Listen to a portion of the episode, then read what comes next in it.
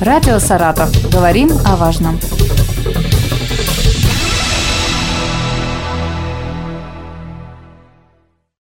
Здравствуйте, у микрофона Вероника Лебедева.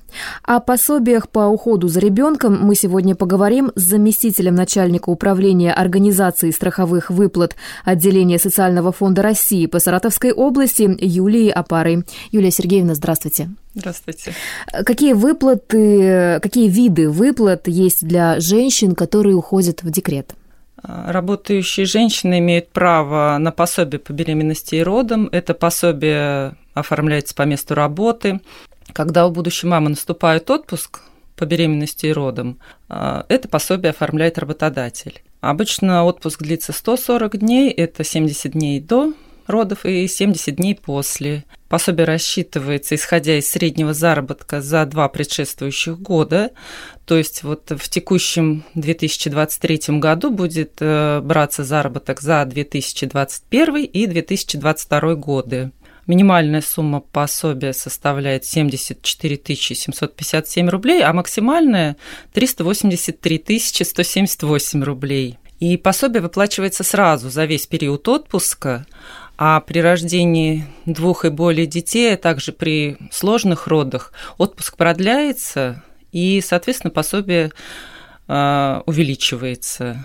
Ну вот в этом году отделение социального фонда России по Саратовской области уже назначило с начала года и выплатило пособие по беременности и родам более чем 4 тысячам женщин. Угу. Но в общей сложности это где-то около 610 миллионов рублей. Да, немало. Ну, в общем, да. И работающие и неработающие женщины могут оформить единое пособие по беременности и родам. То есть мы до этого говорили о работающих, mm-hmm. а неработающие тоже могут оформить пособие. Это единое пособие. И для этого нужно встать на учет в медицинскую организацию в ранние сроки беременности, то есть это до 12 недель. Mm-hmm. А когда уже наступят эти полные 12 недель беременности, подать заявление на портале госуслуг или в, в клиентской службе социального фонда или в МФЦ. А, но вот это пособие уже назначается не исходя из заработка, а с учетом комплексной оценки нуждаемости. Это пособие назначается, если на каждого члена семьи приходится не более чем 12 тысяч 75 рублей. Именно таков прожиточный минимум в этом году в нашей области. И при этом родители должны работать, то есть э, иметь доход от трудовой деятельности или уважительную причину отсутствия такого дохода. Кстати, вот беременность свыше свыше 12 недель для мам это такая уважительная причина. Ну вот при рассмотрении заявления учитывается не только доход, а также имущество семьи. Угу. То есть, например, причиной отказа в назначении такого пособия может стать э, то, что в собственности семьи находится более двух автомобилей, ну а в многодетных семьях трех и более автомобилей. Когда ребенок уже появился на свет, есть ли какие-то единовременные выплаты? Да, есть такое пособие, оно называется единовременное пособие при рождении ребенка, и это пособие положено всем российским семьям, независимо от уровня дохода и количества детей. Получить такую выплату может один из родителей. А работающему родителю пособие назначается на основе сведений органов ЗАГС, которые подтверждает работодатель, а неработающему родителю в том числе и студентам очного отделения. Для оформления выплаты нужно подать заявление также в клиентскую службу отделения фонда или на портале госуслуг. И э, это пособие в этом году составляет 22 909 рублей. Но заявление надо э, подать в течение 6 месяцев со дня рождения ребенка. Угу. То есть, еще раз подчеркнем, вне зависимости от э, уровня дохода, да? Да, это не зависит от уровня дохода семьи ребенок рождается, естественно, он нуждается в уходе. Кто может оформить пособие по уходу за ребенком и до какого возраста оно выплачивается? Пособие по уходу за ребенком до полутора лет может оформить любой родственник, а, работающий. И в этом году вот оформили более 12 тысяч жителей региона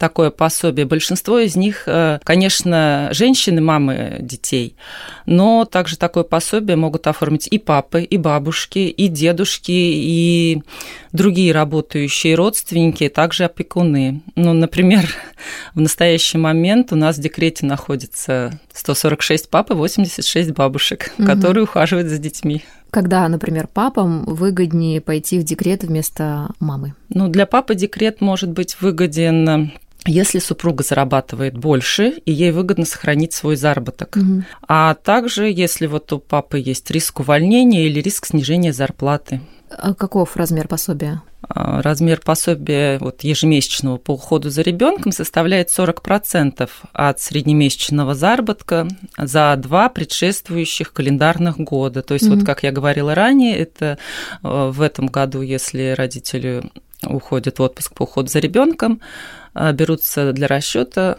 2021-2022 год. И в этом заработке учитываются все виды выплат, в том числе отпускные, премии, на которые работодатель начислил и уплатил страховые взносы. Но есть ограничение, что пособие не может быть ниже минимального размера. А в этом году минимальный размер составляет 8591 рубль, это за полный месяц. И максимальный размер пособия составляет 33 281 рубль. Ну, чтобы оформить пособие, сотруднику необходимо обратиться к работодателю и представить ему свидетельство о рождении ребенка, а также справку с места работы супруга о том, что он такое пособие не получал. В Министерстве труда России предложили сохранять а, пособие по уходу за ребенком при досрочном выходе на работу. Расскажите подробности. Действительно, бывают такие ситуации, когда мама решает выйти на работу раньше, чем ребенку исполнилось полтора года. Но согласно законодательству, в этом случае выплата пособия прекращается. Есть исключение, если она выходит на неполное рабочее время, ну, то есть какую-то часть дня работает mm-hmm. там или какую-то часть времени, тогда выплата пособия по уходу за ребенком для работающего родителя сохраняется. Вот в настоящее время такой порядок действует. А если у человека статус индивидуальный предприниматель ИП, им назначаются выплаты? Индивидуальный предприниматель при желании могут добровольно вступить в правоотношения с социальным фондом России. Тогда им будут, тогда они будут иметь право на пособие. То есть для того, чтобы индивидуальный предприниматель получил статус добровольца, необходимо подать заявление вот в клиентскую службу, в нашу, или через портал госуслуг, и уже не позднее 31 декабря оплатить страховой взнос э, размер страхового взноса в этом году составляет 5652 рубля и 22 копейки. И тогда вот на страховое обеспечение может рассчитывать э, индивидуальный предприниматель, но только в том случае, если взнос уплачен до, в полном размере в этом году. То есть, э, например, если предприниматель хочет получать пособие в следующем, в 2024 году, то ему надо до 31 декабря этого года, 2023, заплатить этот взнос. А неработающие граждане могут оформить выплату по уходу за ребенком до полутора лет. Да, могут. Если ребенок рожден до 1 января 2023 года, то неработающий родитель или родственник, который фактически осуществляет уход за ребенком, может оформить пособие по уходу вот за ребенком до полутора лет. А, подать заявление можно в любое время до исполнения ребенком двух лет. А сейчас такое пособие получают 860 жителей области, и вот размер такого пособия составляет 8561 рубль. А с 1 января этого года условия для назначения пособия неработающим гражданам изменились. А, теперь пособие по уходу за ребенком до полутора лет вот неработающим родителям назначается с учетом комплексной оценки нуждаемости. То есть учитывается доход и имущество семьи. Это вот по аналогии с единым пособием. А есть ли какие-то меры поддержки на детей более старшего возраста? Например, если ребенку уже исполнилось полтора года, но мама или там папа не собираются выходить на работу? Да, жители вот, ну, нашей области, ну, в том числе всей страны, могут оформить единое пособие на детей от рождения до 17 лет. Пособие может оформить как мама, так и папа, а также опекуны. А размер такого пособия зависит от уровня дохода семьи и может составлять э, 6288 рублей, mm. либо 9432 рубля, либо 12576 рублей. Как вот говорилось ранее, единое пособие назначается с учетом комплексной оценки нуждаемости, то есть учитываются и доходы, и имущество семьи. А, доходы учитываются за 12 прошедших месяцев, предшествовавших месяцу перед месяцем подачи заявления. Вот. И с начала года в Саратовской области единое пособие назначено родителям более чем на 130 тысяч детей, а всего на выплаты социальный фонд перечислил почти 5 миллиардов рублей. Вот. Ну, есть и другие пособия. В настоящее время вопрос поддержки семей с детьми очень важен для государства.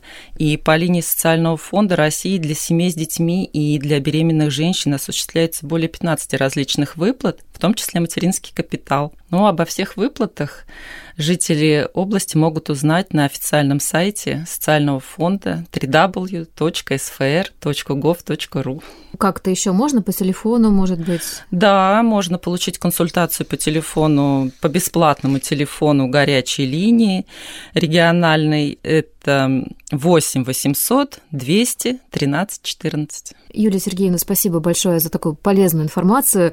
А, напомню, о пособиях по уходу за ребенком мы сегодня поговорили с заместителем начальника управления организации страховых выплат отделения Социального фонда России по Саратовской области Юлией Апарой.